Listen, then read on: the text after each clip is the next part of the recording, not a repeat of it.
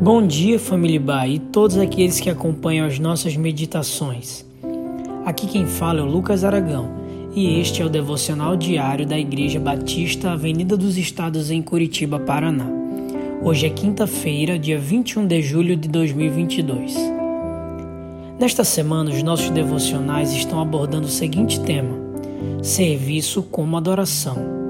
Hoje falaremos sobre o amor pelo serviço cristão. Utilizaremos o texto de Lucas, no capítulo 10, do verso 38 ao 42. Vamos ao texto.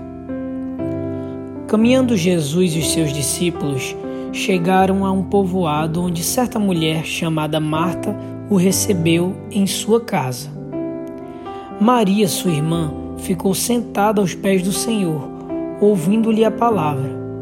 Marta, porém, estava ocupada com muito serviço e, aproximando-se dele, perguntou: Senhor, não te importas que minha irmã tenha me deixado sozinha com o serviço? Dize-lhe que me ajude. Respondeu o Senhor: Marta, Marta, você está preocupada e inquieta com muitas coisas, porém apenas uma é necessária. Maria escolheu a boa parte, e esta não lhe será tirada. O desejo de servir a Deus começa quando o adoramos. E não é possível adorá-lo sem conhecê-lo. Na passagem que lemos, fica claro a preocupação de Marta com o que não era importante naquele momento. Ela estava com a atenção voltada para outras necessidades. Estas eram legítimas, mas não deveriam receber o foco dela. Muitas vezes agimos da mesma forma que Marta. Colocamos a nossa principal atenção em coisas triviais.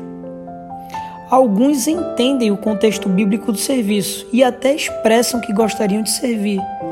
No entanto, seus corações não ardem de amor a ponto de motivarem os mesmos para abrir mão de suas vontades e fazer a vontade de Deus. Maria ficou sentada aos pés de Jesus ela não desvalorizou as outras coisas, mas entendeu o que era mais importante em sua vida. Quando enfrentarmos algum sentimento de desânimo com relação a servir no reino de Deus, devemos fazer como Maria, que se inclinou aos pés de Jesus. Mesmo que carnalmente isso não seja possível, podemos orar, ler a Bíblia e louvá-lo.